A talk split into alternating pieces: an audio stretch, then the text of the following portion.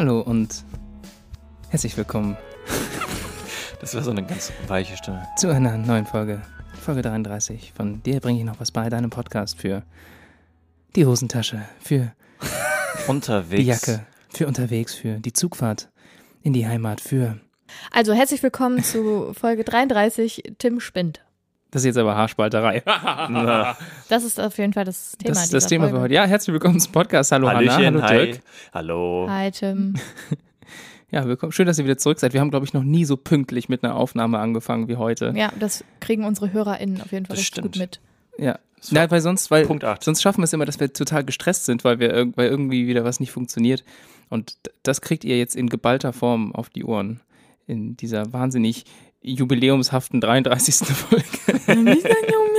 Nein, das ist nur eine Schnapszahl, das ist kein echtes Jubiläum, würde ich jetzt einfach mal behaupten. Na gut, dann trinken wir darauf eben einen Schnaps. Das ist auch in Ordnung. Genau. Pfeffi? Ich habe noch zwei Nee, Flaschen. Me im Regal Mexikaner. Mexikaner. Auch okay. Was immer euch schmeckt. Nichts davon. Was wir, glaube ich, lange gar nicht mehr gesagt haben, ist, dass wir ja gegenseitig gar nicht äh, uns erzählen, was für ein Thema wir haben. Das heißt, wir überraschen uns jedes Mal immer wieder aufs Neue, worüber wir so reden. Ich glaube, das haben wir ganz, ganz am Anfang haben wir das einmal erzählt. Ja, also wir sind unvorbereitet bezüglich der Thematiken der anderen, das stimmt. Genau, wir haben keine Ahnung. Deswegen überfalle ich euch jetzt auch direkt mit meinem Thema. Huch! Hände hoch. Wochenende. Hände hoch. Ist Ehrlichkeit Haarspalterei? Brauchen wir Ehrlichkeit oder ist das total überbewertet? Das ist die große Frage, die sich heute stellt. Vorneweg gesagt, der Großteil unserer täglichen Interaktion beruht auf Ehrlichkeit. Also Verträge, Ärztinnenbesuche, Gruppenarbeiten funktionieren nur, wenn man sich darauf verlassen kann, was die anderen Personen sagen. So, Ehrlichkeit. Die Frage ist, sollten wir ehrlicher sein? Alle von uns erzählen pro Tag etwa 150 bis 200 Lügen. Was? Oha. Ja. Wie kommt denn so eine Statistik zustande? Dazu gehört halt, halt auch Sarkasmus, Ironie, Untertreibung, Ah, okay. Übertreibung, lauter so kleine Nuancen, mit denen man sich's Leben vermeintlich einfacher macht, weil man vermeintlich zwischenmenschlichen Stress vermeidet. Oder weil man es auch lustig findet. Oder so. Also weil Okay. Sarkasmus, Ironie ist natürlich Humor. Stimmt, das stimmt. So, und es gibt einen Psychologen, Brett Blanton, und der hat sieben Bücher über Ehrlichkeit und Lügen geschrieben. Sieben Äh, ist- Bücher. Ja. Okay. Und er sagt, es ergibt sich wahnsinnig viel Stress in unserem Alltag dadurch, dass wir so viel lügen. Und seine Lösung ist die radikale Ehrlichkeit oder Radical Honesty. Und nach deren Manier bezeichnet er sich auch selbst als White Trash with PhD. Okay. So, it's really funny guy. Ja, und er sagt halt, dazu gehört nicht immer und in allen Situationen ehrlich zu sein, weil damit kann ja auch eine Respektlosigkeit einhergehen oder eine Gemeinheit. Ja. Man muss nicht immer sagen, was man denkt. Also man muss jetzt nicht ungefragt zum Beispiel irgendwelche Körpermerkmale kommentieren oder Outfits oder was auch immer. Wobei ich halt auch sagen würde, dass wahrscheinlich, wenn man öfter ehrlich wäre bezüglich Körperteilen von Menschen oder auch Körpermassen oder so, dass sich zum Beispiel auch eben Dinge weniger negativ konnotieren würden Das mit stimmt. der Weil Zeit. es einfach normal, normal ist, dass genau, man einfach weil es darüber einfach redet. normal so, ne? wäre, weil Genau, es einfach nur eine Bezeichnung ist. Ja. So, und statt darum herum zu reden. Aber er sagt halt, dass eben Ehrlichkeit in Beziehungen viel Stress erspart. Und statt dass man am Frühstückstisch sitzt und der Partner oder die Partnerin erzählt irgendwie was darüber, dass er sie gerne einen Hund hätte und man dann passiv-aggressiv sagt, vielleicht irgendwann mal einen Hund, so als Antwort, Mhm. sollte man halt vielleicht lieber sagen, dein Thema macht mich gerade total aggressiv, ich hasse Pudel. So. Okay, also wenn man das so klar im Kopf hat, dann könnte man das natürlich machen, ne? Genau, und damit werden halt die Fronten geklärt und es brodelt halt nicht mehr unter der Oberfläche und alle wissen sofort, worum es geht und woran sie sind. Und dann ist das Thema auch nicht mehr dauernd als Stressfaktor zwischen den Leuten. Das stimmt. Und gleiches gilt natürlich auch super wichtig für positive Emotionen. Ehrlichkeit bezieht sich ja nicht nur auf vermeintlich Negatives, sondern eben auch auf Positives. Und das erspart einem auch viel Stress, wenn man einfach mal ausspricht, hey, ich hab dich gern oder was auch immer. Er sagt halt auch, dass Unehrlichkeit oft zu entgegengesetzten Handlungen zu unseren Emotionen führen. Man fühlt sich irgendwie und dann versucht man das abzucovern, indem man dann irgendwie eine Lüge dazu erzählt. Er sagt, es ist eine Illusion, dass man denkt, immer ehrlich zu sein oder dass man immer ehrlich sein kann, weil das kann man nicht. Weil dazu sind die sozialen und die emotionalen Kosten einfach zu hoch. Also es kostet einfach zu viel Energie, immer die Wahrheit zu sagen und auch dann mit der Reaktion sozusagen zu rechnen. Aber er sagt eben auch, dass man nicht immer den Weg des geringsten Widerstands gehen muss. Und in der Realität ist Ehrlichkeit nichts anderes als kommunizierte individuelle Wahrheit. Und daraus folgt halt auch die Befreiung von den Verengungen der eigenen Wahrnehmung, die wir für die Wirklichkeit halten. Es ist ja auch so, dass wir uns selbst belügen. Also viele Lügen in unserem oder Unwahrheiten, die wir in unserem Alltag erzählen, folgen ja daraus, dass wir zu uns selbst nicht ehrlich sind. Und wenn man sich viel öfter gestatten würde, die eigenen Emotionen und die eigene Wahrheit und Wirklichkeit zu kommunizieren, dann würde man sich selbst wahrscheinlich auch viel weniger belügen. Mir fällt da direkt so ein, wenn man jetzt irgendwie gefragt wird, wie es einem geht, da sagt man ja einfach, oder sagt man ja oft irgendwie, ja, okay, ganz gut eigentlich.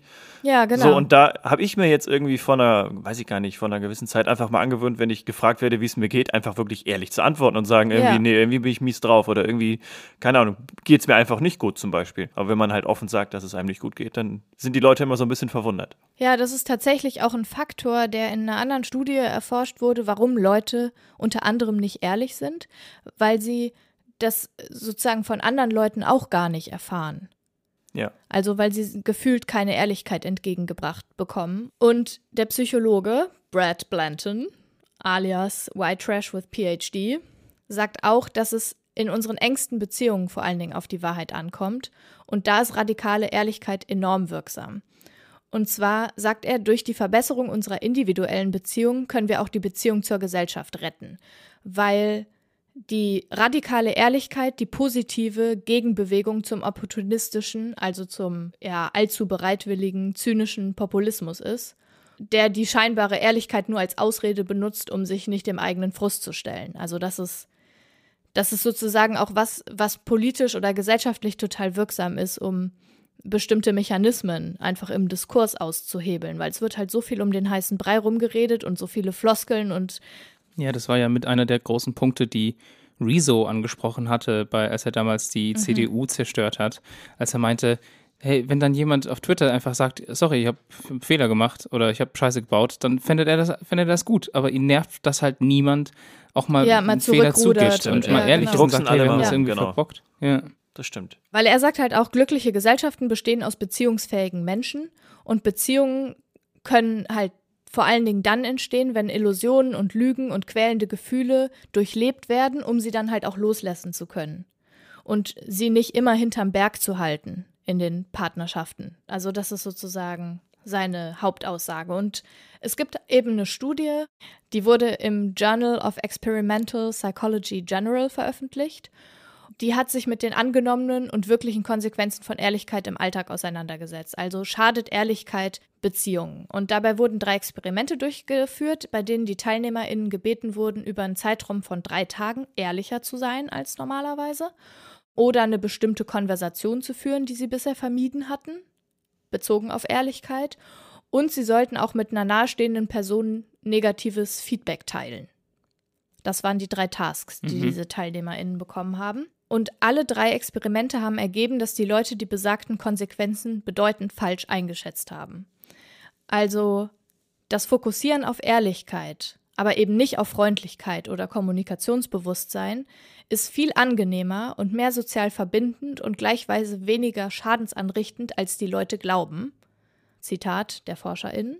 Und Emma Levine, die auch da mitgeforscht hat, sagt halt, Menschen nehmen pauschal an, dass andere auf die erhöhte Ehrlichkeit negativ reagieren.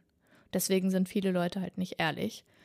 Folglich denken die Leute, dass ehrliche Konversationen erschöpfend sind und ihrer Beziehung schaden. Dabei ist Ehrlichkeit in der Realität viel angenehmer und weniger schadend, als Leute erwarten.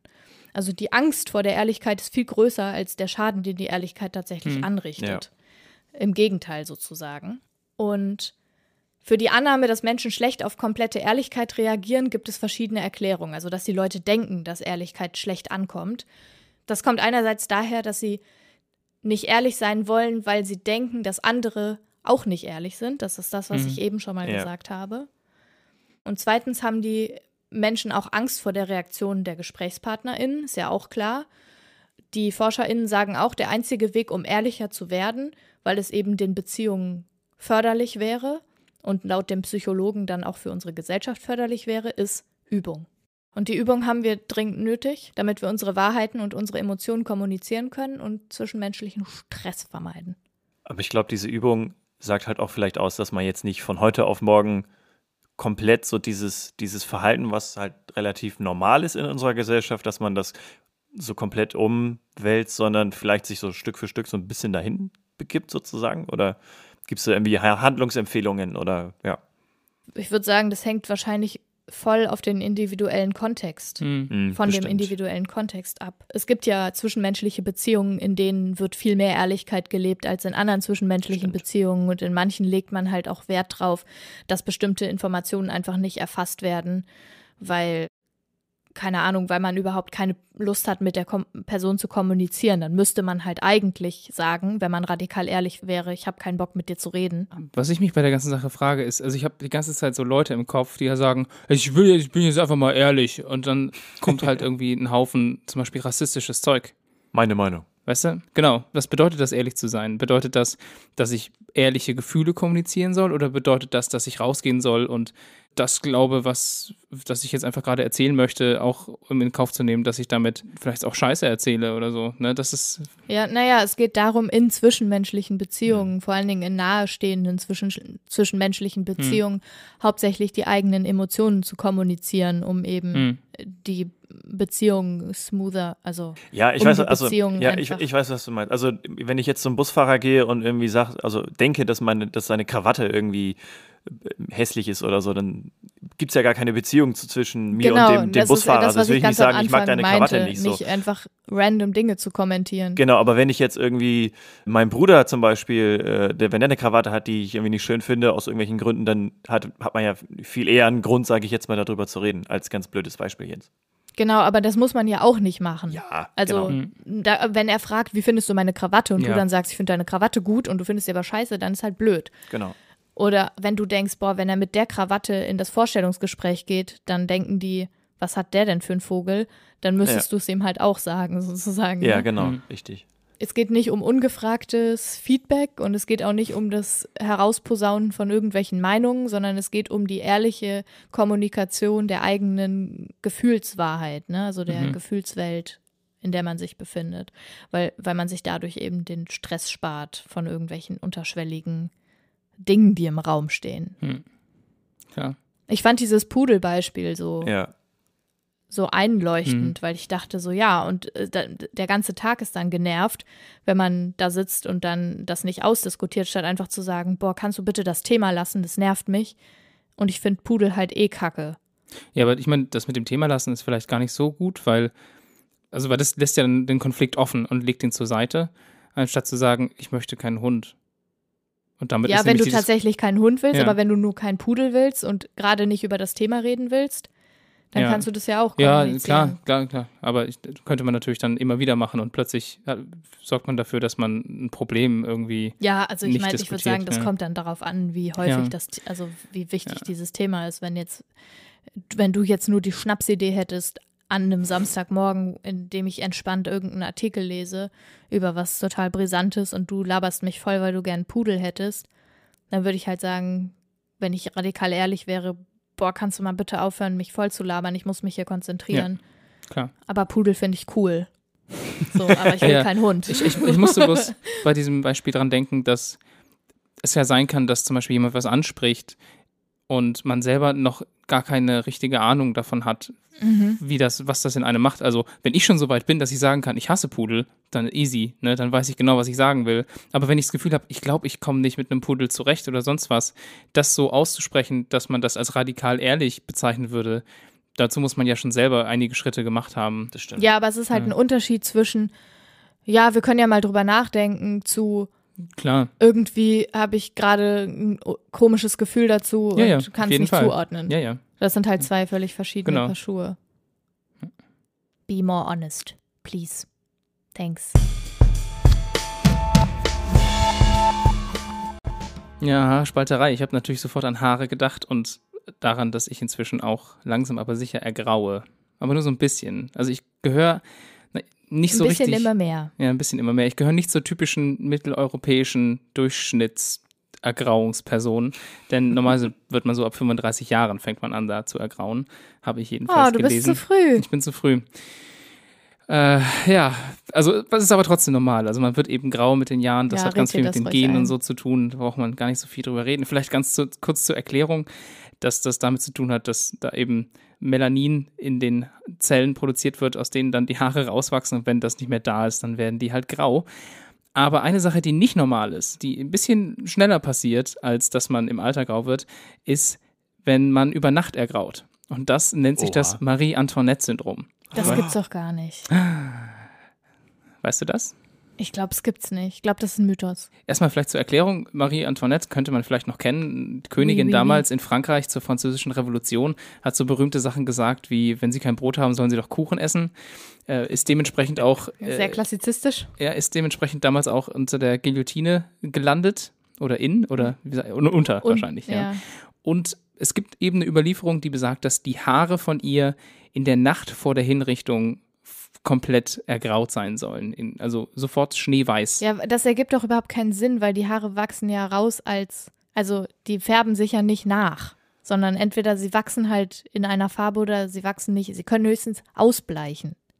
Ja, du kannst natürlich Wasserstoffperoxid benutzen, Ja, um deine oder Haare die Sonne halt auch mit Ja. Salz und so. Ja. Es gibt mehrfach solche Erzählungen, aber es gibt halt medizinisch keine Erklärung dafür. Und die Frage war halt immer, kann das überhaupt vorkommen? Ka- Kann das passieren Mhm. oder war das halt einfach was anderes? Übrigens, ganz kurzer äh, Zwischenvermerk, wenn das bei Männern auftritt, äh, habe ich gelesen, dann nennt man das Thomas-Moro-Syndrom. Das war ein englischer Schriftsteller, dem ist was ähnliches passiert. Der war im Tower of London inhaftiert und hat dort auf seine Hinrichtung gewartet und ist dort dann wohl super schnell ergraut. Aber du hast natürlich recht, Haare an sich können sich nicht entfärben. Haare haben Genau. die Farbe so, Ja. wie sie eben gewachsen sind. Ja. Außer, wie gesagt, man bleicht sie aus. Und das hängt von diesen Pigmentzellen ab in der Haarwurzel. Und wenn Ja. die Pigmentzellen eben keine Farbe mehr produzieren, dann werden die Haare grau. Und das ist auch irreversibel. Also einmal grau, dann grau. bleibt das auch immer grau. Es sei denn, man färbt dann drüber. Genau. Ja, genau. Ja, ja, richtig. Und man hat sich dann gefragt, was könnte die Lösung sein? Also es gab genug Berichte, dass das immer wieder passiert ist. Und man geht inzwischen davon aus, dass es sich um die Krankheit Alopecia areata handelt. Ah. Ist das irgendwie ein Pilz oder so? Nee, Eine es Flechte? ist ein kurz einsetzender entzündlicher Haarausfall. Also du hast quasi eine Entzündung tatsächlich an der Kopfhaut und dann fallen Haare aus und zwar meistens nur Haare, wo die Haarzellen noch Farbe produzieren. Aha. Das heißt, du hast teilweise so kreisrunden Haarausfall, aber nur von farbigen Haaren. Und das heißt, die Stellen, die sowieso schon grau waren, die bleiben, Bleiben. vorhanden. Ah, Ah. Okay. Ja. Das gibt es also auch, gibt's auch in verschiedenen Ausprägungen, aber das ist das, was öfters passiert. Und das heißt, dass eben nicht deine Haare weiß geworden sind, aber du siehst dann halt plötzlich nur noch die weißen Haare, die halt übrig geblieben sind. Und meistens sind die Pigmentzellen danach so zerstört nach dieser Entzündung, dass danach die, die Haare vorher farbige Haare nach- produziert haben, auch nur noch graue Haare Ja. produzieren. Aber das natürlich in der ganz normalen Zeit, wie lange es halt braucht, dass Haare nachwachsen. Aber sind die Haare tatsächlich grau oder sind sie weiß? Und erscheint das Grau nur grau, weil es quasi in der Mischung noch mit farbigen Haaren ist? Wahrscheinlich ist, also wenn man jetzt zum Beispiel blonde Haare hat und dann ergraut, dann wird es, glaube ich, schneller weiß. Und wenn man halt dunkle Haare hat, wie Genau, du jetzt, ja, Tim, dann auch. hat man, glaube ich, erst so, ist es halt nicht, nicht weiß, sondern durch die Mischung Mhm. mit den schwarzen Haaren, die Hannah halt schon meint, wird es dann halt erstmal dunkelgrau, grau und dann halt auch irgendwann weiß Mhm. vielleicht. Ja, das, es gibt super viele Einflüsse darauf, wie die Haarfarbe sich verändert und wie schnell man grau wird, auch wie schnell man Haarausfall hat und so. Das, da sind unglaublich viele Faktoren mit dabei und man kann nicht sagen, dass es darauf eine Antwort gibt. Aber eine Sache oder ein allgemeiner Glauben, den es immer wieder gibt, ist, dass man sagt, dass Stress zu grauen Haaren Mhm. führt. ja, und- auch dafür gab es Ja. bisher keine richtigen Beweise. Und man könnte natürlich sagen, hier Marie-Antoinette-Syndrom, äh, die hatten einfach super viel Stress und zwar extrem viel Stress. ja, aber dann hätten die Ja. Haare halt trotzdem in kürzester Zeit Genau. nachwachsen müssen. Ja. Aber ist Ja. es. Aber ich glaube, das stimmt schon, oder? Gibt es da nicht ein Neurophänomen, irgendwas Neuronales? Ich dachte, Ja, das also- ist bei Haarausfall so, dass Stress quasi Haarausfall Auch das? äh, begünstigt. Ja. Auch hier ist, es die, ist die generelle Antwort, man hat noch keine Antwort darauf, noch keine ganz genaue. Man hat jetzt das ganz viel versucht mit Ratten nachzumachen und Ja. hat geguckt, also man hat dunkle Ratten genommen und hat die versucht, weiß zu kriegen und hat die auf verschiedene Arten gestresst. Also man hat den Oh. zum Beispiel äh, Schmerz. Tierversuche sind so grausam. Ja, ja, ist, ist ganz schlimm. Also man hat teilweise halt Schmerzen angedroht oder man hat anderes äh, dafür gesorgt, dass die gestresst waren und die wurden alle mit der Zeit weiß. Manche schneller, manche weniger schnell. Das schnellste war, glaube ich, wirklich das, dass man den Schmerzen zugefügt hat und die dann in konstanter Angst gehalten hat, dass der Schmerz wieder eintritt. Das hat wohl am allerschnellsten dafür gesorgt. Und dann hat man halt untersucht, was dabei sorgt dafür, dass diese Pigmentzellen kaputt Ja. gehen. Und man hat dann verschiedene Sachen ausprobiert, hat zum Beispiel gesagt, ja, es könnte sein, dass das äh, an dem Immunsystem liegt, das dann die Pigmentzellen angreift. Dann hat man das Immunsystem außer Gefecht gesetzt und die Ratten sind trotzdem grau geworden. Dann hat man überlegt, liegt es wirklich am Stress selbst, weil Cortisol wird ja ganz oft als das Stresshormon bezeichnet und Cortisol wird ganz oft ausgeschüttet oder krass ja, ausgeschüttet, das wenn man baut sich gestresst auch ist. nur im Schlaf ab. Mhm. Und man hat dann quasi den Ratten die Cortisolproduktion ausgeschaltet, das kann man machen, und die sind trotzdem ergraut. Das heißt, das Cortisol, Das ist am Cortisol liegt auch Ding, nicht. ja. Genau. Und was man dann am Schluss rausgefunden hat, ist, dass es wohl am sympathischen Nervensystem Ah, der liegt. Sympathikus. Das heißt also, die Nervenverbindungen, die aktiviert sind, wenn man diese Flight-or-Fight-Response hat, ne? also wenn man Angst kriegt und dann Da habe ich ja auch schon mal Ja, drüber ja, Ja, genau, gerade drüber sagen, ja, gesprochen. stimmt. Und wenn da in kurzer Zeit eine starke Stimulation stattfindet, dann hat man gemerkt, dass wohl darunter die Stammzellen leiden, aus denen später diese Pigmentzellen werden. Warum das aber so ist, weiß man nicht. Und wie man das stoppen kann, weiß man nicht. Und man weiß ja nur, dass es irreversibel ist. Aber man hat quasi herausgefunden, dass diese Nervenaktivierung Also wohl doch was Neuronales. Mhm, genau, dass Ah. diese Nervenaktivierungen wohl ein starker Indikator dafür sind, dass das zu weißen Haaren führt. Was man aber nicht sagen kann, ist, ob das der gleiche Prozess ist, der die Haare auch im Alter grau macht. Also man, man weiß nicht, ob, ob die beiden Prozesse eigentlich dieselben sind, die dafür sorgen, dass nachher kein Melanin mehr produziert wird. Ah, Ja. Krass. Da muss ich, also dein, dein, die letzten zwei, drei Jahre mit mir müssen dich so gestresst haben. Mhm. So Flight or Flight or Fright, ja. Fight, Fight or Fight flight. or Flight Ja. mäßig, dass du grau geworden bist. Naja, so grau bin ich ja zum Glück noch nicht Ich glaube, da ist Kausalität und Korrelation, glaube ich, so ein bisschen. Also, das ist einfach, in dem Zeitraum wird man halt einfach vielleicht grau und das genau Bist du du dann dazu schon gekommen grau, bist. Dirk? Hast du schon graue Haare? Nicht wirklich, nee, aber ich, äh, also ich, man kriegt so leichten, nicht Haarausfall, aber die Geheimratsecken werden halt so ein bisschen größer. Ach ja, das ist aber diese ja, die möchte ich genetische, nicht also. Prädus, Prädisposition, glaube ich, einfach, dass es familiär irgendwie einfach so bedingt ist. Mhm. Deswegen. Ist Ich, Ja. bin- ich habe noch n- nichts Graues, aber ich glaube, das ist bei blonden Ja, das Haaren. würde man bei dir auch nicht so sehr sehen. Genau. Ich meine, meine grauen Haare sieht man auch wirklich nur, wenn man genauer hinguckt oder wenn die Sonne richtig steht und bei Vollmond, wenn zwölf Jungfrauen tanzen oder so. Ich weiß aber bei nicht. dunklen Haaren fällt es halt auch wirklich Jungfräulichkeit mehr ist auf. Ne? Konstrukt. Auf jeden Fall fällt es halt dann echt auf. Wenn man so ein einziges graues Haar hat, das fällt natürlich bei schwarzen Haaren deutlich mehr auf als bei blonden Haaren. Das ist einfach so. Bei Haarspalterei musste ich an diese schlechten Werbungen für Shampoo denken. Also bei dem man diese Haare unter so einem Elektronenmikroskop gesehen hat und dieser magische Ja. Effekt des Shampoos irgendwie deutlich wurde. Das war dann so Ja, dass die, die Haarschuppen sich sozusagen wieder anlegen und so. Ja, oder halt so kaputte Haare oder gespaltene Haare, die wurden dann auf Ja. einmal Ja. wieder so ganz glatt und so. Und da habe ich mich dann gefragt, wie solche Bilder überhaupt entstehen. Also wie man unter, also wie man so ganz akkurate Bilder von Haaren mit einem Elektronenmikroskop macht. Also habe ich dann einfach mal recherchiert, wie so ein Elektronenmikroskop funktioniert. Und Was ist das, das überhaupt? bringe ich euch bei. Genau, ein Elektronenmikroskop ist kein normales Mikroskop, also kein Lichtmikroskop, sondern es funktioniert halt mit, wie der Name schon sagt, halt mit Elektronen. So, jetzt aber erstmal zum Aufbau, so ein bisschen wie im Chemieunterricht. Äh, wie ist ein Mikroskop aufgebaut? Es gibt eine Röhre, an deren oberen Ende eine Glühkathode installiert ist. Dann gibt es noch eine große Vakuumkammer, die halt daran angebunden ist, diverse Messgeräte, die an einen Computer angeschlossen sind. Und eine Platte in dieser Vakuumkammer, wo man halt jegliches Material irgendwie drauf tun kann. Zwischen dieser Platte und der Glühkathode äh, sind von oben nach unten noch ein paar andere ja, Einheiten sozusagen. Es gibt eine runde Anode mit einem Loch in der Mitte, eine elektromagnetische Linse, elektromagnetische Deflektoren, ein Rasterscanner und ein Sekundärelektronendetektor. So, so viel erstmal zum, Ja. zum Aufbau. Habt ihr euch schon mal den Aufbau von einem Fernseher angeguckt? ist sehr ähnlich. So die alten Fernseher, wo dann Diese die Röhren, Röhrenfernseher? Ja, genau. Stimmt so ein bisschen, ja. Ja. Das ist ja interessant. Okay, dann, dann kannst du gleich wahrscheinlich später dazu auch noch ein bisschen was sagen. Und zwar Jetzt so zum allgemeinen Prozess. Durch das elektromagnetische Feld zwischen der Kathode, die ja positiv geladen ist, und der Anode, die negativ geladen ist, werden die Elektronen von der Kathode her beschleunigt und durch die elektromagnetische Linse auf einen Punkt des Materials fokussiert. Diese Elektronen von der Kathode sind die sogenannten primären Elektronen. Die primären Elektronen schlagen dann sekundäre Elektronen aus dem Material, was halt auf dieser Platte liegt. Und durch den Sekundär-Elektronendetektor werden diese Elektronen dann gemessen. Ich bin beim Fernseher schon ausgestiegen. Okay. Ja, das ist alles sehr technisch, aber ich finde sehr interessant, weil es, man, man kennt diese Bilder, ich habe aber nie verstanden, wie diese Bilder entstehen. So, und deswegen habe ich mich da einfach mal ein bisschen dazu belesen. Ja. Genau, diese Messung von den Sekundärelektronen, die werden dann später sozusagen ein Pixel auf einem Bild.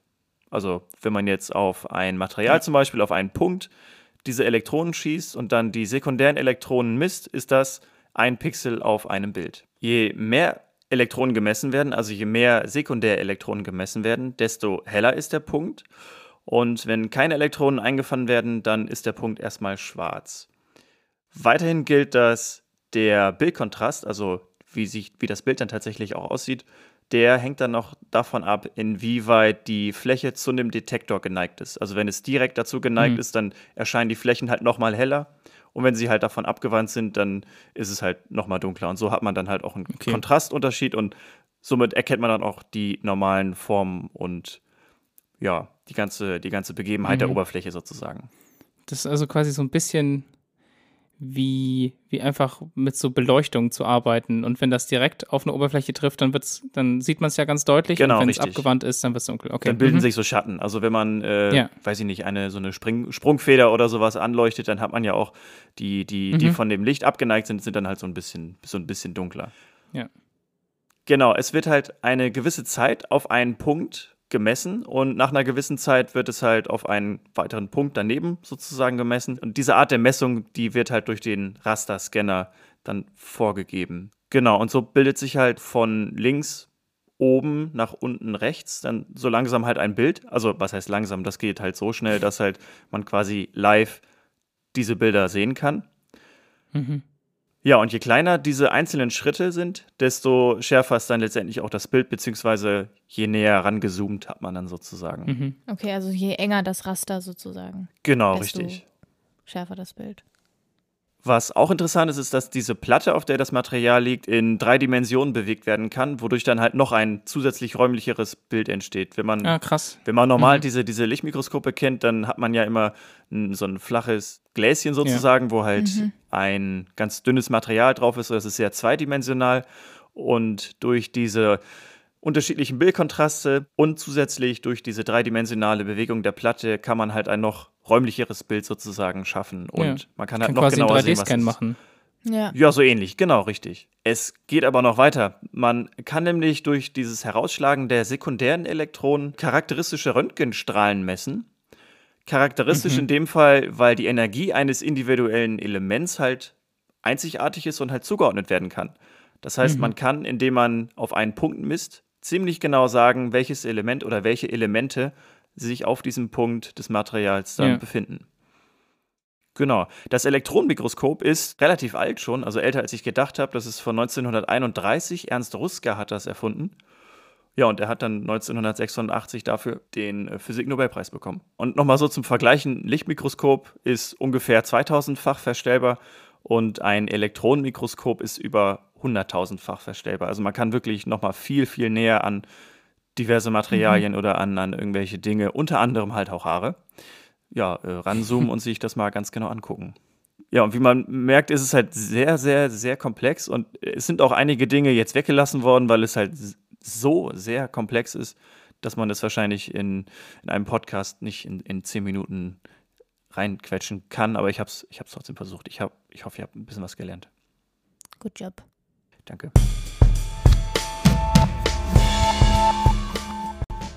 Ah, Laser. Ich finde das im- Laser finde ich immer wieder cool und auch so Elektronen schießen Zeugs und, und so und ich muss aber sagen, spätestens seitdem du Dirk uns von Roy Sullivan erzählt hast, weiß ich auch, wie nervig Blitze sein können Oh ja. ne, und dass da auch eine ganz schöne Kraft dahinter ist und jetzt habe ich letzte Woche was gelernt, was so die beiden Welten, also Laser und Blitze verbindet. Laserblitze. so, so ähnlich, es sind keine Laserblitze, aber ihr kennt ja Blitzableiter.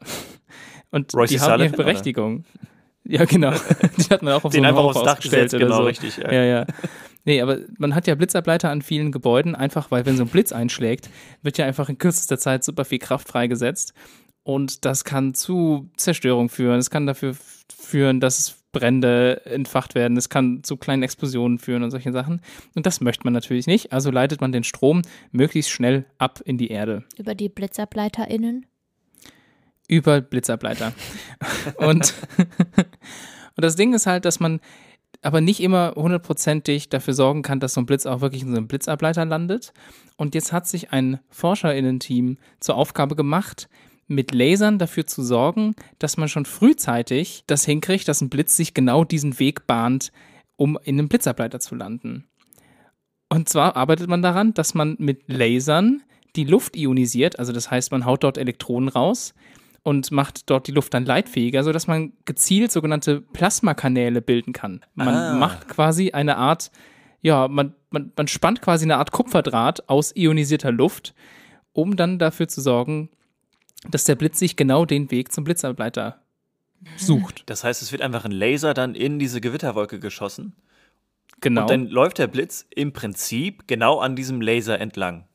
genau. Dorthin, wo dann halt irgendwie ein Blitzableiter dann sicherheitshalber Richtig. Okay. Das, was? Voll das ist ja gut. wie so ein, wie so ein, was? Ja. Also ich, es, es leuchtet irgendwie ein, ne? Also ja. Ja, voll, aber voll cool. Ja, und es gibt jetzt dieses Jahr, werden die ersten Tests gemacht auf dem Sentis in der Ostschweiz. Und da steht nämlich ein großer Fernsehturm und dort wird das jetzt getestet. Das ist auch ganz clever gemacht, man will ja nicht mit dem Laser im, in der Gewitterwolke stehen und deswegen benutzt man ein ganz cleveres Verfahren, dass sich der an einer gewissen Stelle fokussiert.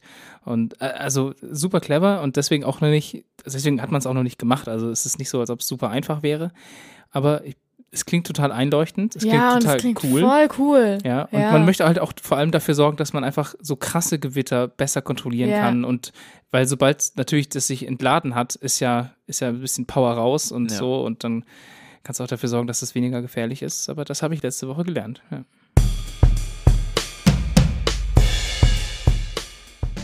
Müll? Mö? Müll? Öl? Öl? Nee, Gurkenwasser.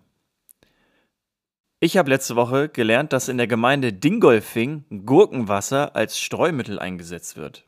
Aber es ist doch Wasser, ist doch kein. Ja, aber da sind doch ist so Senf drin und so. Nee, Salz. Also dieses Gurkenwasser, Was? genau, dieses Gurkenwasser kommt nämlich aus der örtlichen Salzgurkenproduktion. Da das Wasser sehr teuer recycelt werden müsste, hat man sich halt irgendwie eine alternative Nutzung überlegt. Und generell werden salzige Sohlen, so nennt sich das, auch als Streumittel genutzt oder wird halt so eingesetzt. Und man hat dann sich gedacht, okay, warum nimmt man nicht einfach dieses Gurkenwasser?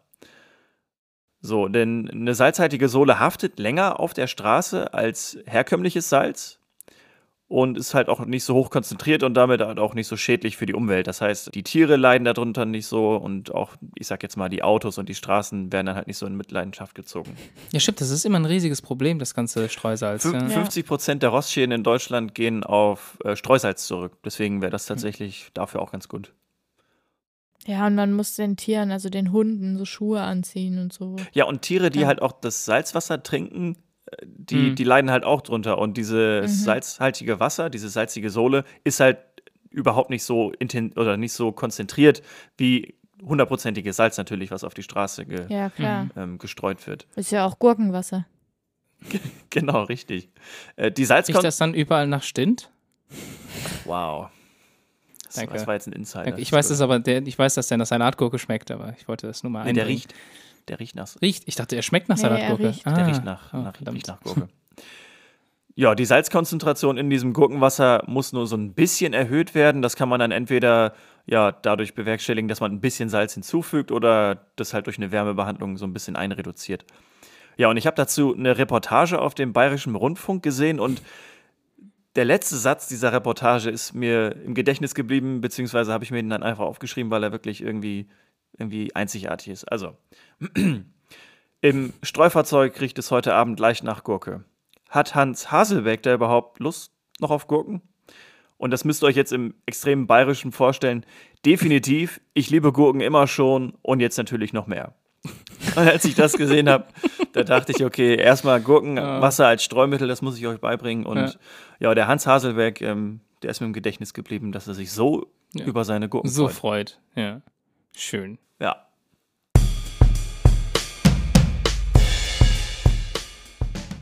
Mein letzte Woche gelernt ist nicht so schön. Hat auch wieder was mit Lügen zu tun im weitesten Sinne. Und zwar geht es um den Umgang des deutschen Strafrechts mit Stealthing. Oh.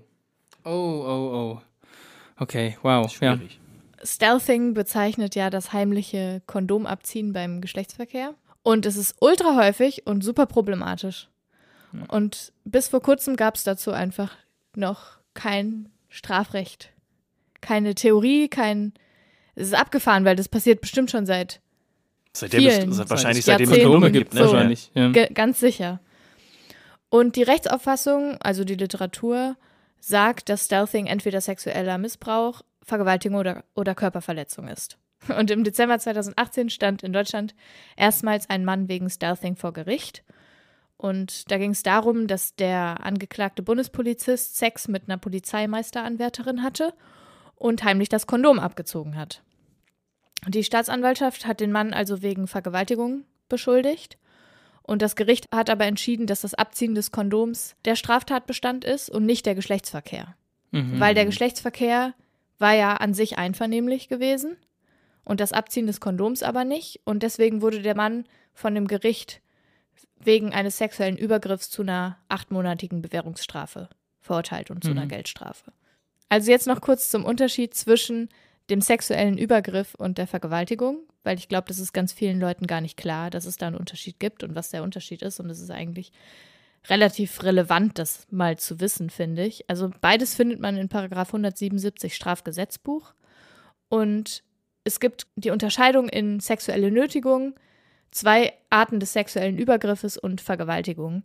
Und man kann dazu sagen, dass sexuelle Nötigung immer beinhaltet, dass dem Opfer Gewalt angedroht wird oder auch Gewalt angetan werden muss bei mhm. jeglicher sexueller Handlung. Es muss keine Penetration stattgefunden haben, kein mhm. Einführen von irgendetwas in irgendwelche Körperöffnungen, mhm. sondern es kann jegliche Art von sexueller Handlung sein, küssen, auf den Arsch hauen, was auch immer. Und wenn mhm. da irgendwie ein Gewaltaspekt dabei ist, ob das jetzt eine Drohung ist oder eine tatsächliche Gewalthandlung, eine Nötigung gegen den Willen des Opfers, super wichtig natürlich, dann ist es eine sexuelle Nötigung.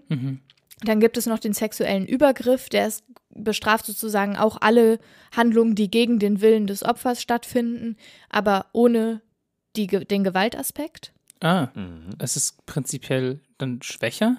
Wie schwächer? Also ist also das in der Bewertung, also in der rechtlichen also Bewertung. Also die Schwelle ist natürlich geringer, die ja. dafür überschritten werden muss. Mhm. Ja, genau. Das meinte ich. Also man, so quasi das ist schneller gemacht, weil man dazu keine Gewalt androht und dann kommt aber einen Schritt weiter noch eine Gewaltandrohung dazu. Genau, ja. und er ist jetzt, also dieser Polizist, der Bundespolizist ist ja auch wegen eines sexuellen Übergriffs bestraft worden, mhm. nicht wegen sexueller Nötigung, weil, weil eben kein, keine Drohung, keine ja. Gewalt dabei war. So. Aber etwas gegen den eindeutigen Willen der ja. Frau stattgefunden hat, weil sie vorher darüber gesprochen hatten oder sie, wie auch immer, auf jeden Fall das mhm. kommuniziert war, dass der Sex nur mit Kondom stattfinden soll. So, und dann gibt es noch den Fall des sexuellen Übergriffs, wo man nicht deutlich sieht, dass das Opfer das nicht möchte.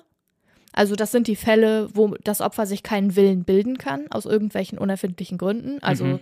wie Betrunkenheit, K.O.-Tropfen oder halt auch einfach vielleicht Furcht. Mhm. Also auf jeden Fall gibt es eben einen sexuellen Übergriff, der auch dann stattfindet, wenn der Wille fehlt oder der Wille sich nicht gebildet werden konnte, aus welchen Gründen auch immer. Und dann gibt es eben noch die Vergewaltigung. Das ist sozusagen ein besonders schwerer Fall der sexuellen Nötigung oder auch des sexuellen Übergriffs. Und zwar findet das immer dann statt, wenn es mit einem Eindringen in den Körper verbunden ist. Mhm. Also nur das Eindringen von, das kann auch ein Finger sein oder mhm. ein Gegenstand oder was auch immer. Mhm. Aber muss es da um die Geschlechtsteile Nein. gehen? Also es kann auch der Mund sein, Ja. irgendwas, okay. Ja, genau. Das ist die Definition von Vergewaltigung. Das heißt, also jetzt mal ganz naiv gefragt, ich könnte, wenn mir jemand einen Finger in den Hals steckt, wegen Vergewaltigung klagen. Also ich meine, ich kann nicht klagen, aber ich könnte das zur Anzeige bringen. ja, also wenn es in einem sexuellen Kontext steht, auf jeden Okay, Fall. Also sonst, okay. sonst halt ist es halt eine Körperverletzung. Mhm. Es gab ja diese Fälle zum Beispiel von dieser Silvesternacht, wo dann Frauen auch gesagt haben, dass die Männer mit den, mit den Fingern in ihre Mhm. Vaginas eingedrungen wären und das ist halt auch eine Vergewaltigung Mhm, schon. ja. Ne? Also so und deswegen ist zum Beispiel auch ge zu gezwungenem Oralverkehr eine Vergewaltigung, Mhm. obwohl das ja nichts mit der Penetration des Geschlechtsteils Ja. zu mhm. tun hat. Verstehe. so. Genau, also das sind quasi die Unterscheidungen, die man treffen muss. Ursprünglich war mal die Vergewaltigung als eigener Straftatbestand in Deutschland auch zu finden im Strafgesetzbuch. Das wurde jetzt aber kürzlich geändert und ist jetzt quasi ein besonders schwerer Fall von den anderen. Mhm. Macht es das Sachen. dann auch einfacher, jemanden dafür verantwortlich zu machen? Weil das jetzt quasi näher an den sexuellen Übergriffen ist? Also, weil ich kann mir vorstellen, wenn das ein anderer Staats, äh, wie heißt das, Straftatbestand. Straftatbestand ist, ja, dass dann da eine deutlichere Abgrenzung stattfinden muss, um von dem einen nicht auf das, also nicht bei dem einen, sondern bei dem anderen zu landen. Genau, äh, Hm. das einmal das und es ist ja auch so, dass jetzt sozusagen zu der Vergewaltigung auch gehören kann, dass eben das Opfer den Willen nicht gebildet hat oder nicht äußern konnte Mhm. und der Täter, die Täterin nicht sich sicher sein konnte. Das heißt, es bedeutet halt auch, dass fehlender Konsent Mhm. auch schon eine Vergewaltigung sein kann, wenn Penetration stattfindet in irgendeiner Ja. Art und Weise. Und das Ja. war vorher halt anders. Ja, das ist, Ah, wann ist das okay, gar das das noch gar nicht so lange nee, her, das ne? ist noch nicht lange her und das ist auch eine Reaktion auf die Istanbuler Konvention, hm, okay. über die wir auch in der letzten Folge wieder gesprochen hatten, wo es eben um diesen völkerrechtlichen Vertrag zum Schutz von, Mhm. von Gewalt gegen Frauen geht, der eben fordert, dass das Sexualstrafrecht ja. in bestimmten Teilen reformiert wird. Und das war die Reaktion Deutschlands darauf.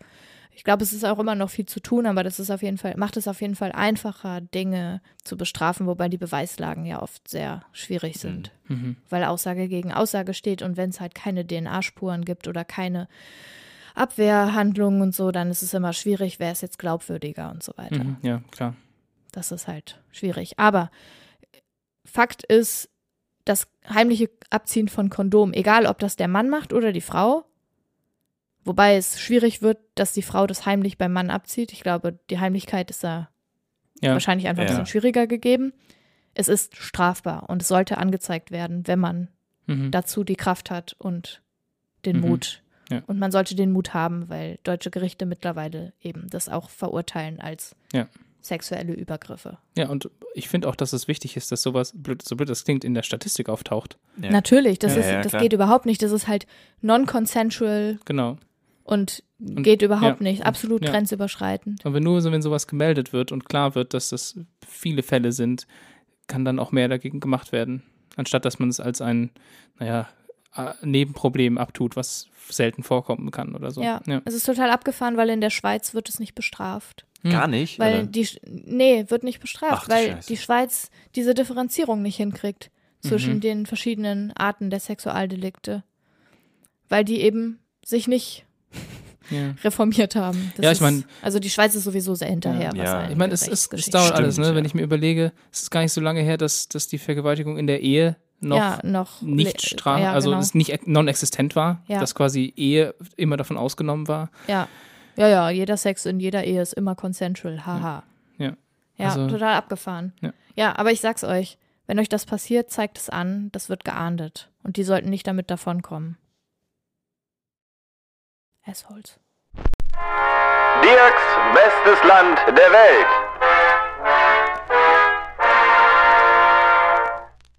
Das beste Land der Welt des heutigen Tages ist Estland. Yay! Island, nachdem wir es letztes Mal ein paar Mal genannt haben. Ja, genau, richtig. Also äh, ich habe es nicht deswegen genommen, aber ich wahrscheinlich unterbewusst. So.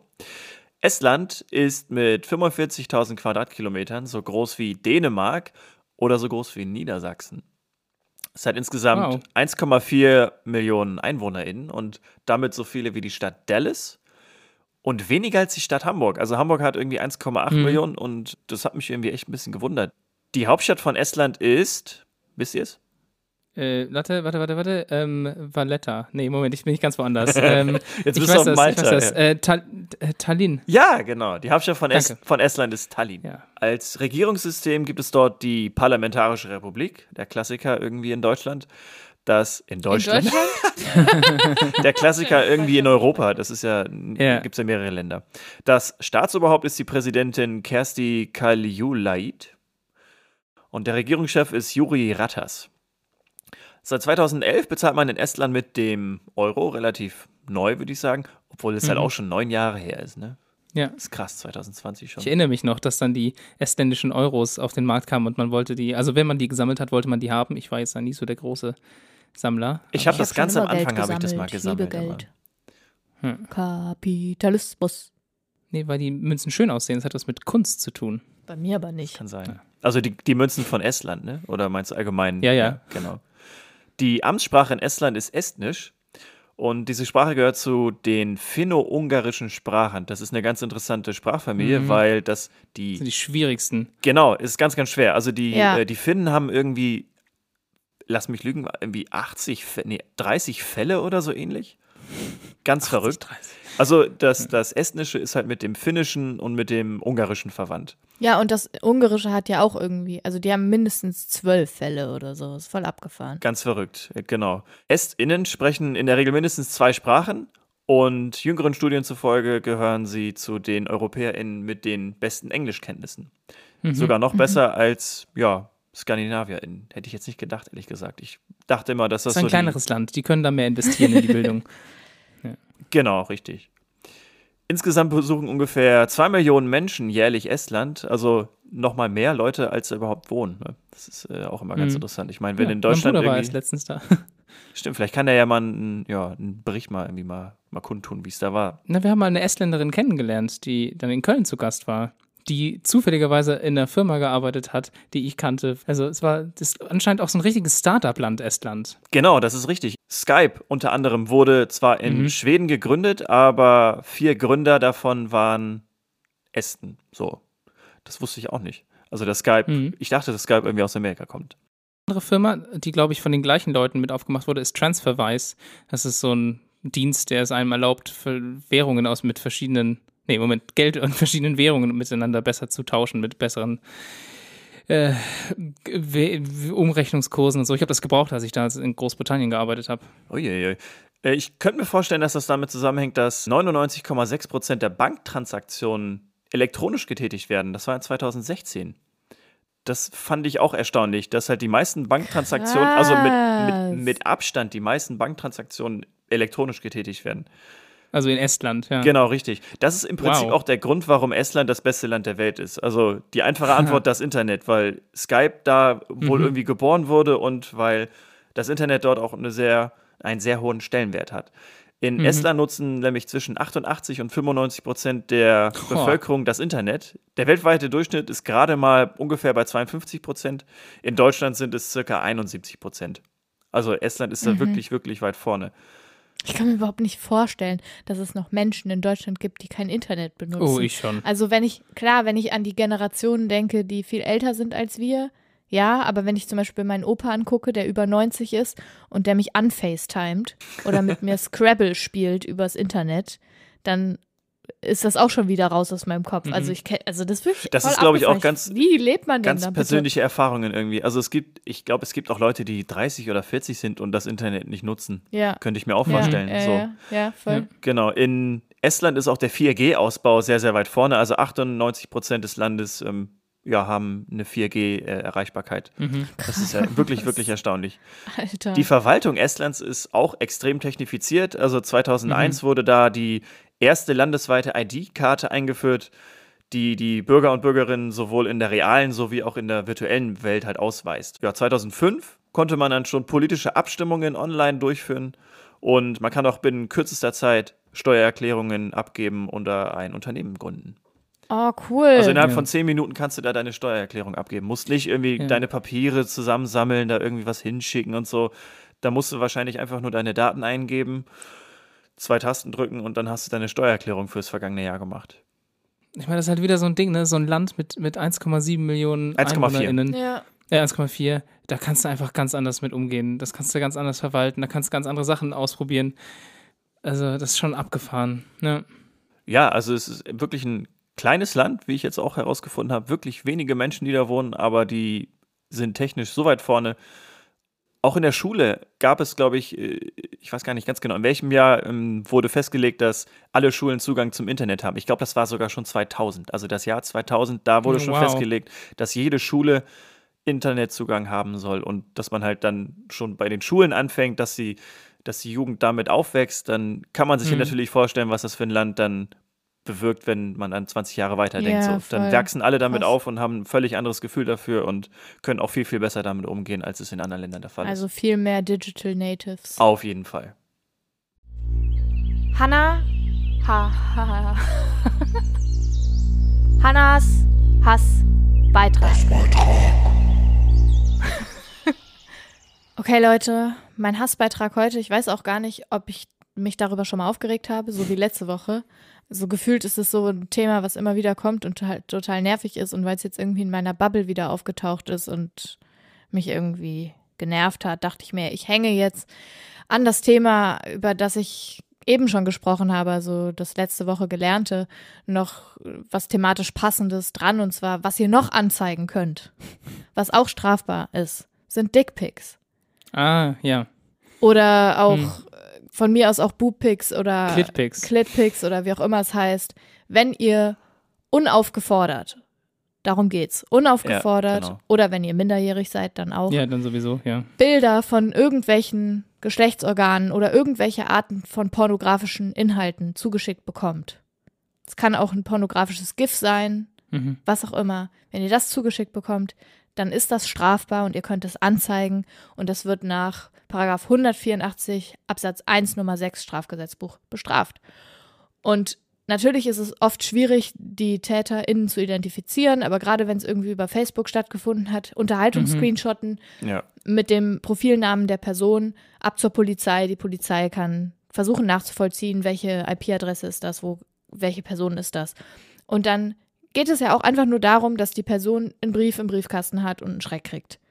Wenn es Ja. nur das ist. Ja. Also, weil häufig wird es nicht verurteilt und wenn, dann ist es halt eine kleine Geldstrafe. Aber seriously, Leute, für euch hängt da nichts dran, außer vielleicht eine kurze Aussage zu machen und sozusagen die Konversation bereitzustellen. Und der Rest wird halt von der Staatsanwaltschaft Mhm. erledigt und es wird halt verfolgt. Zeigt es an. Das geht überhaupt nicht. Mhm. Das ist das Zusenden von pornografischen Schriften. Das ist ein bisschen komisch, weil es ist ja nicht Schrift. Also, Ja, ja, aber es ist Ja. ein Medium und ja, so. es und heißt halt ja. so, seriously, geht gar nicht. Ja, krass. Aber das heißt auch, dass jede Spam-Mail, die ich bekomme, und ich bekomme viele Spam-Mails, in denen quasi Ja. nackt, also äh, Theoretisch, Geschlechtsteile ja. gesehen Ja. werden. Stimmt, ja. ja. ja. Ja. Könnte ich auch zur Anzeige bringen. Nicht, dass es irgendwas bringen würde, aber Ja. ja. Ja, aber wenn man halt, häufig kriegt man das ja von irgendwelchen Kontakten, mit denen man zumindest auf irgendeine Art und Weise zu tun hat. Was ist also wenn man, Dickpics? ja, Dickpics, Ja, okay, ne? ja. Also man ist über eine Dating-App mit irgendwem in Kontakt oder über was auch immer. Ich habe auch schon von Freunden Dickpics bekommen, wo ich so dachte, Jungs, ehrlich? Okay. Da würde ich mir das echt überlegen, ob das noch meine Freunde Ja, sind. Ne? absolut. ja, das, ja, stimmt. Das absolut, würde ich dann total, so auch gar ne? nicht. Ja. Ja, aber das kann man halt anzeigen. Mhm. Und also, ich habe irgendwie schon sehr lange keins mehr bekommen, seit ich vielleicht überall stehen habe, dass ich Juristin Ja, ich bin. wollte gerade sagen, seit du Diplomjuristin ja, bist, ja, ist das nee, Ding gelaufen. Ja. so. Also ja, es na ist klar. wirklich so. Ja, ja. Ich würde nicht zögern. Ich würde das sofort versuchen anzuzeigen. Mhm. Und wenn ihr die Telefonnummer habt, dann äh, umso besser. Hm. Wirklich. Was Dummes. Toll, toll, toll. Tims Tipps. Ja, passend dazu, wenn man das Ganze nachgucken möchte, über was wir heute gesprochen haben, dann würde man normalerweise Google benutzen. Und ich weiß, es gibt viele Leute, die jeden Tag googeln. Ich benutze auch Google jeden Tag. Und es gibt eine Kleinigkeit, bei der bin ich mir sicher, dass die meisten das noch nicht wissen. Und ich frage mich, warum. Weil man kann viel effizienter und besser googeln, wenn man sich damit ein bisschen besser auskennt. Und einen kleinen Tipp, den ich habe, ist, dass es auf der Google-Seite oben diesen kleinen Button gibt. Auf dem steht Suchfilter. Und dort kann man einstellen, A, in welcher Sprache man seine Ergebnisse haben möchte, ob man wortwörtliche Ergebnisse haben möchte und, und das ist für mich das Wichtigste, in welcher Zeit der Artikel bzw. die Ja, Webseite stimmt. erschienen sein sollte. Das heißt, ich kann sagen, war das jetzt letzte Woche, war das letztes Jahr, Ja. war das letzten Monat und das sorgt dafür, dass mir so viele blöden oder veralteten Artikel einfach nicht mehr Ja, angezeigt werden. Ja. Und das ändert das gesamte Arbeiten mit Google. ja. Ja, ich meine, es gibt ja noch mehr Tricks, ne, dass man Ja. das Plus verwendet Ja, oder, oder die das mit dem Stern Anführungszeichen. verwendet oder die Anführungszeichen. Ja, aber die genau. Anführungszeichen ist ja das wortwörtliche. Genau. Anführungszeichen ist wortwörtlich. Das Plus bedeutet, von dem Wort bedeutet, dass das Wort in dem Ergebnis vorkommen muss. Ein Minus heißt, es darf nicht drin vorkommen. Man kann äh, sagen, ähm, File-Type Doppelpunkt PDF und bekommt dann nur PDFs geliefert. Es gibt super viele Tricks, aber allein dieses Eindämmen durch die Mhm. Ja, zeitliche ja, Suche, also das spart so viel Zeit. Vor allem, wenn man halt auch recherchiert, ne? Wenn man Artikel recherchiert zu einem gewissen Thema. Ja, True Dann, Lifehacks. ja, dann will ich zum Beispiel eben nicht äh, von 2010 wissen, Ja, was die genau, Leute damals glaubten, von- ja, ja. Äh, wie Haare die Farbe verlieren, sondern eben, was sie dieses Jahr rausgefunden haben. Ja, das ist so mein, mein größter Tipp. Ich habe aber noch was mitgebracht, so zum Beispiel, dass man bei Google einfach Tic-Tac-Toe eingeben kann und dann kann man Tic-Tac-Toe spielen. Das ist so eine Kleinigkeit. Man konnte eine Zeit lang auch einfach äh, Atari Breakout eingeben. Das ist ja dieses Spiel. Ja. Dann konnte man das spielen in der Bildersuche. Das wurde leider wieder abgeschafft. Es Ah. gibt noch so Kleinigkeiten wie Do a Barrel Roll und dann dreht sich die gesamte Seite. Ja, das gibt's immer noch. Und was ich erst jetzt gelernt habe und die mich wundert das, und ich glaube, ich habe schon mal davon erzählt, ich habe mal von der äh, Reverse Image Search äh, Genau, hast du erzählt. schon mal erzählt, ja. Und es gibt in Google Chrome einen Shortcut. Ich halt, wenn man einfach S gedrückt hält und einen Rechtsklick auf ein Bild macht, was in irgendeinem Artikel oder so ist, dann passiert das automatisch. Dann wird genau dieses Bild genommen und in eine Google-Suche gemacht, ohne dass ich das irgendwie umständlich hin und her schieben Ah, muss. und irgendwie äh, speichern, rauskopieren. Genau, das muss ich alles nicht mehr machen. Das heißt, wenn ich zum Beispiel auf einer Webseite bin und ich habe das Gefühl, das Bild dort sieht irgendwie gefaked aus, dann kann ich das machen, S gedrückt halten, Rechtsklick und dann wird automatisch nach diesem Bild gesucht.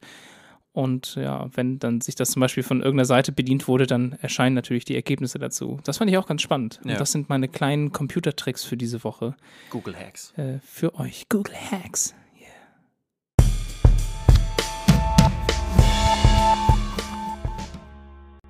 Ich habe vor kurzem hatte ich irgendwie voll die gute Idee für so ein Thema. Voll die gute Idee ist ein gutes Thema. Nee, was war das denn, Mensch? Heiligenschein? Nee. Heilige Scheiße. Heilige Scheiße.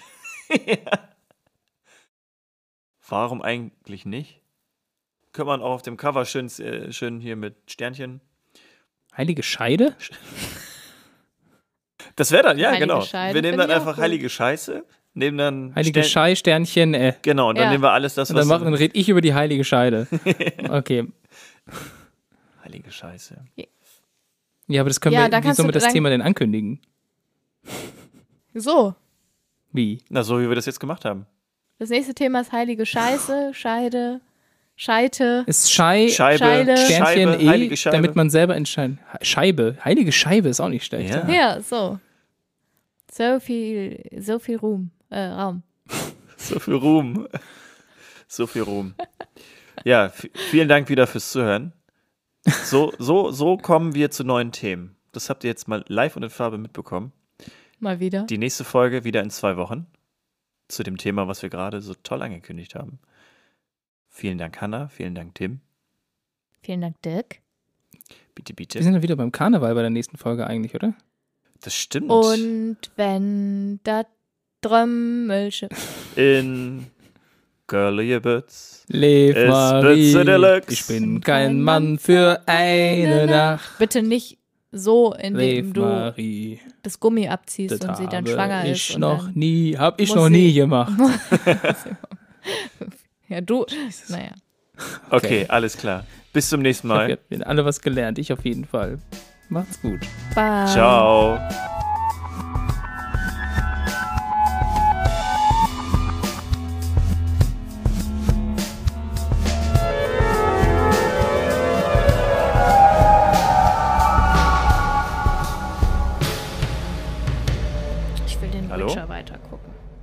Hallo. Oh. Your phone is klingeling. Hallo. Was ist das neue beste Land der Welt? Tja, Sag sag mal. ich gleich. Ich muss da kurz was gucken.